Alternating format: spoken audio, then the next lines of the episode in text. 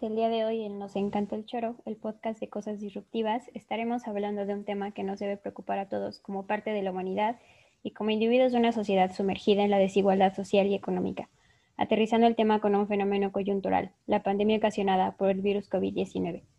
El tema que nos reúne es la brecha de desigualdad socioeconómica. Para contextualizar, la brecha socioeconómica refiere a un término que mide la desigualdad en el ingreso y en la distribución de la riqueza. Cuando la brecha se acrecienta, las condiciones para la población en desventaja, sectores de bajos recursos, alcanzan índices de desigualdad económica y social que violentan la vida y dignidad humanas. Eh, tengo el placer de estar reunida con Asaf Marcial, estudiante de Ciencia Política, Jimena Rodríguez, estudiante de Relaciones Internacionales, y Alejandro Larios, estudiante de Sociología, todos pertenecientes a la Facultad de Ciencias Políticas y Sociales de la UNAM. Buenos días. Buenos días. Buenos días. Eh, nuestro compañero Asaf nos va a hablar sobre la brecha digital y nos va a platicar por qué considera que es importante plantearse el tema de la pandemia bajo este concepto. Asaf, buenos días. Eh, ¿Nos podrías introducir a este término, por favor? Buen día. Podemos entender a la brecha digital como la línea divisoria entre el grupo de la población que tiene la posibilidad de beneficiarse de las tecnologías de la información y de la comunicación y al grupo que aún es incapaz de hacerlo.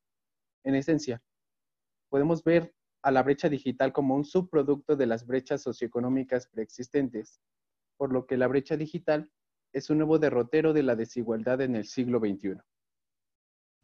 ¿Dónde podrías encontrar el origen de esta brecha digital y qué metodología sugieres para utilizar en este tipo de estudios?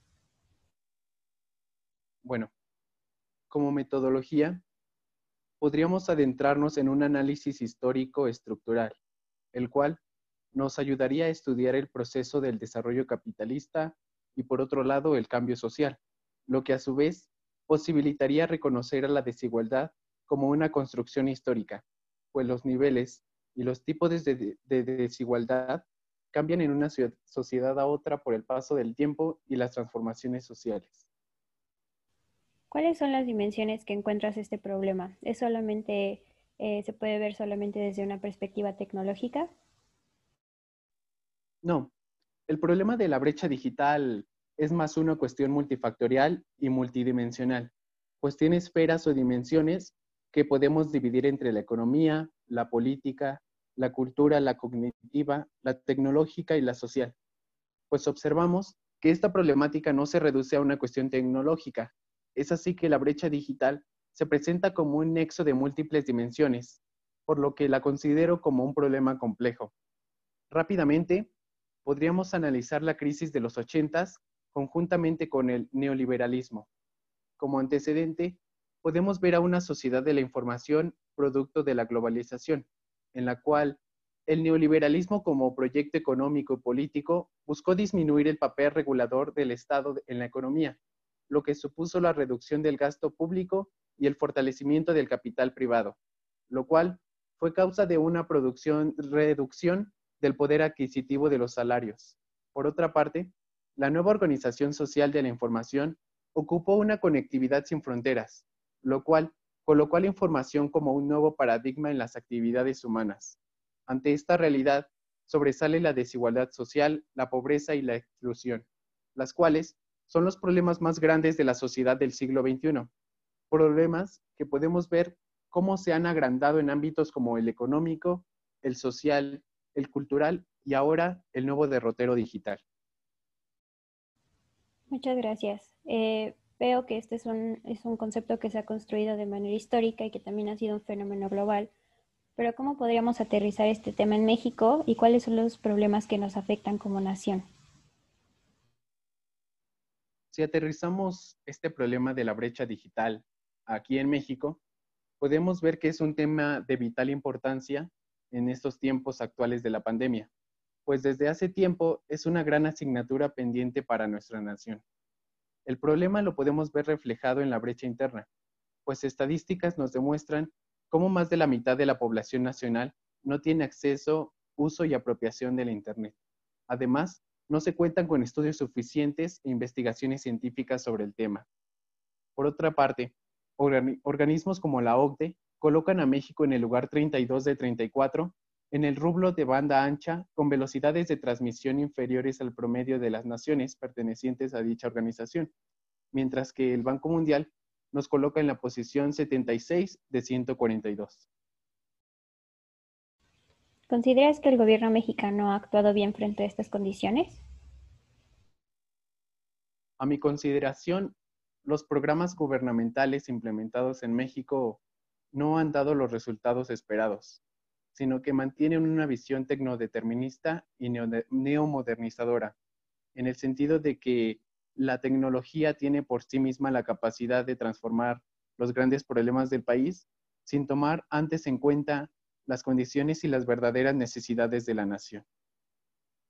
Desde tu perspectiva como politólogo y como cientista social, ¿cuáles serían tus recomendaciones para hacer frente a esta problemática?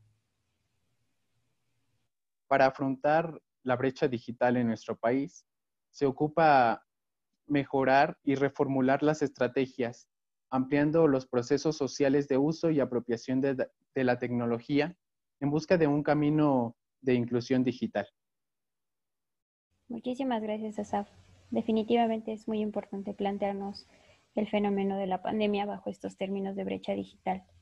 También eh, dentro de las brechas tenemos a Alejandro Larios que nos va a hablar sobre la brecha de la inequidad en salud. Alejandro Larios, te cedo la palabra. Gracias.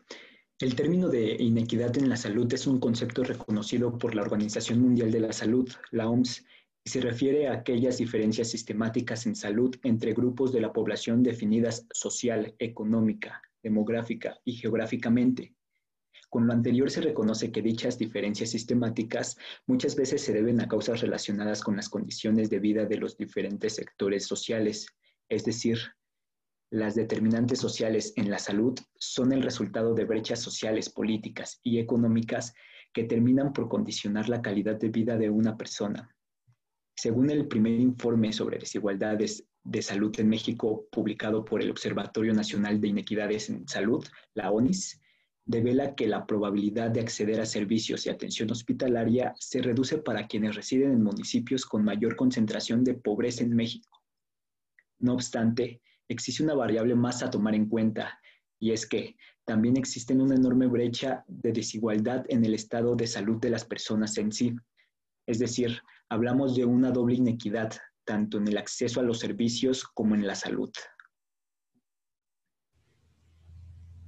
Eh, veo que haces una diferencia entre los términos de inequidad de acceso a la salud y la inequidad en la salud. ¿Nos podrías hablar un poco más sobre eso? Claro.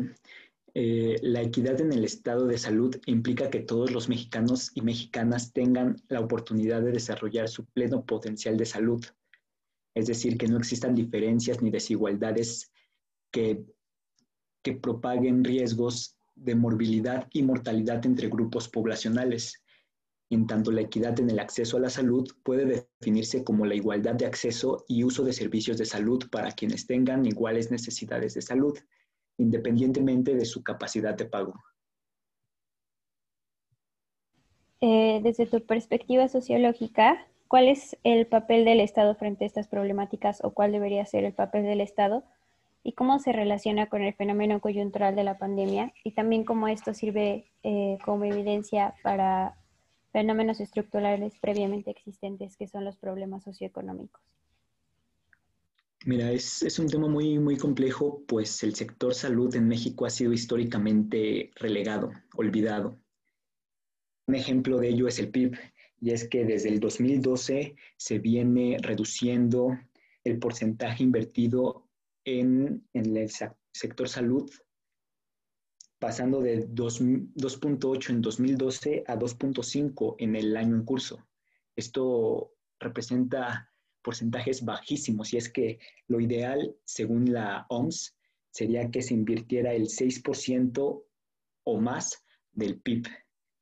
Ahora bien, a pesar de que se han implementado diversas reformas que, se han, que han ido en pos de la salud pública como la reforma de etiquetado claro, esta problemática no es únicamente un problema de materia de reformas.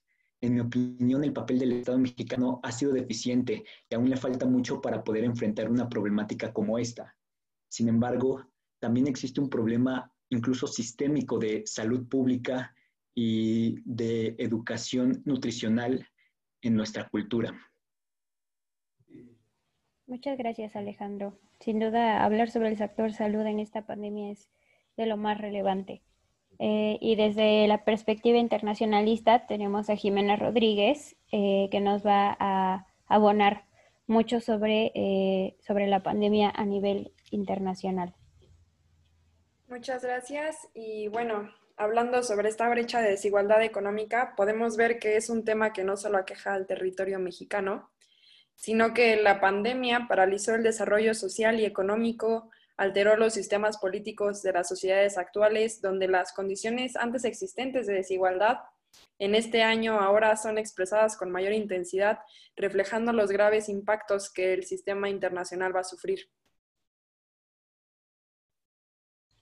¿Crees que todos los individuos han sido afectados de la misma manera? ¿Es cierto esto de que el virus no distingue entre clases sociales? Bueno, pues podemos decir que no todos los individuos serán afectados de la misma manera, al mismo tiempo, con la misma severidad, y no todos podrán recuperarse con la misma velocidad. Son palabras que comenta Alexis Subin en su nota de desigualdad para, para la ONU, lo cual yo considero que es totalmente cierto pues esto definitivamente muestra la existencia de una ruptura en el orden internacional, donde las nuevas tecnologías, la urbanización, el cambio climático, el progreso económico y destacando también a la migración, protagonizan nuestro entorno, específicamente en las ciudades globales. Hablas de este término sobre ciudades globales. ¿Qué es esto y por qué es importante para entender el contexto coyuntural de la pandemia y fenómenos estructurales como la desigualdad social y económica? Bueno, eh, las ciudades globales son una definición acuñada por Saskia Sassen, que describe a las ciudades caracterizadas por estar dotadas de un reconocimiento internacional, de tener ventajas competitivas, específicamente económicas, de comunicación y políticas que en conjunto afectan al sistema mundial globalizado. Algunos ejemplos de estas ciudades globales podemos verlo en Nueva York, en Madrid o incluso aquí en México, eh, en la Ciudad de México, donde justamente podremos acercarnos más a este contexto coyuntural que me preguntas, ya que cada uno retrata la realidad que viven eh, los individuos, migrantes o residentes, que si bien su participación ha apoyado al crecimiento del mercado capitalista en los últimos años, el día de hoy con la llegada de la pandemia debilita la atención de otros sectores importantes como el sector salud, ya comentado anteriormente por, por nuestro compañero Alejandro, donde veremos cómo la desigualdad económica definirá las grandes diferencias de exposición a factores de riesgo, como los, del contagio del COVID-19. Ciertamente, es como lo que dicen de que todos vivimos en el mismo país, el país del capitalismo. Eh, finalmente, ¿cuál sería tu opinión personal o perspectiva general de esta situación a nivel internacional? Bueno, pues te daré una perspectiva un poco general, ya que este problema resulta ser una no tan nueva tarea de carácter urgente para las organizaciones internacionales y los gobiernos, también muy probablemente para la agenda internacional, sobre todo porque su resolución es esencial para el control de la pandemia, lo cual por lo menos en la región de América Latina, la cual es considerada como la más desigual del planeta, vemos que no le está yendo tan bien y donde su tasa de pobreza continúa aumentando. Eh, también personalmente puedo definir a esta desigualdad económica como un problema de equidad. Eh, la crisis internacional que se viene desarrollando desde inicios del 2020, acompañada de recesiones, desempleo, nuevas regulaciones fiscales, incertidumbres, entre otros escenarios que pueden ser tal vez el comienzo de una solución que busca reducir la desigualdad o simplemente separarnos más, como dijo Elliot Harris, el asistente del secretario general de la ONU. Pero bueno, en fin, esto simplemente jerarquiza drásticamente a los hogares del mundo que divide a ricos y pobres. Pero bueno, creo que todos comprendemos que esto es un tema que viene, se viene arrastrando desde bloques históricos anteriores al nuestro y simplemente tenemos que esperar lo mejor. Muchísimas gracias y gracias a todos por eh, darle una nueva perspectiva o bueno, por abonar a nuevas perspectivas eh, de cómo podemos estudiar esta, esta pandemia y sobre todo cuáles son los retos a los que nos enfrentamos como humanidad, como nación, como individuos. Eh, De acuerdo con Sánchez, para citar, eh, y como conclusión, la desigualdad y la pobreza resultan de las relaciones históricas que se establecen entre las esferas de la sociedad, el Estado y el mercado. Como se ha expuesto previamente, han modificado la estructura social y política del mundo y ha dado pie a condiciones de desigualdad y la existencia de sectores pobres frente a sectores poblacionalmente, poblacionales eh, realmente ricos. Todos aquí hemos hablado también sobre la escasez de políticas efectivas en contra de la desigualdad y sobre todo en este contexto de pandemia. Y bueno, esto denota evidentemente un problema en la distribución de la riqueza, que se traduce en un problema de desigualdad económica y aumenta una brecha entre individuos ricos y pobres. Y sobre todo, pues habla de una incapacidad por parte del Estado para hacer frente a la desigualdad de la sociedad. Eh, aquí también todos hemos estado de acuerdo como conclusiones eh, por mis compañeros que el desarrollo de políticas efectivas en cada uno de los aspectos en contra de la desigualdad favorecería una sociedad más inclusiva y más orientada hacia la justicia social y que sobre todo como reto nacional y reto regional, eh, una reforma a la raquítica política de recaudación fiscal del país y de la región propicia la fuga de capitales y también una mayor intervención del Estado en la regulación y una justa distribución de la riqueza, así como la implementación de apoyos sociales y económicos, se convierten en un reto nacional y regional que deben ser superados si se pretende enfrentar la desigualdad y si se pretende enfrentar eh, también la desigualdad frente eh, contexto eh, de pandemia que estamos viviendo todos. Muchísimas gracias por estar en otro capítulo de Nos encanta el choro o el podcast de cosas disruptivas. Un placer haber compartido eh, este espacio con todos ustedes. Muchas gracias, Elisa. Igualmente. Bueno, nos vemos después en algún otro episodio de Nos encanta el choro.